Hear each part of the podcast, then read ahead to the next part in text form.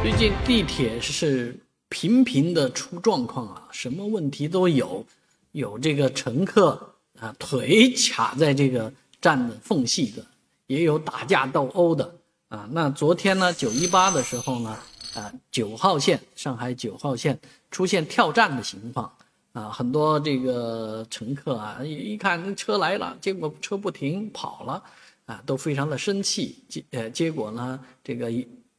有关方面传出来的消息是，这辆列车出现了故障，而故障出现在这个车门上。车门故障是什么呢？哎，到这个检修站检修之后呢，才发现就是一个瓶盖，盐中盐汽水的瓶盖，就这么一个塑料瓶盖卡在这个呃门门缝隙当中，所以导致这个门的开关出现了问题啊，所以这个车呢就用不了。耽误大家上下班，所以这个确实啊，那这样的事情简直是听着就匪夷所思。这么小的一个东西，就这么一个司空见惯的东西，这么一个瓶盖儿啊，导致地铁运行出现问题啊。当然，这个其他方面我们不用管，但是确确实实有很多人在地铁上啊，这个行为是不文明的。啊，乱扔东西，乱丢东西，当然也有马大哈自己的东西不不不弄好，经常掉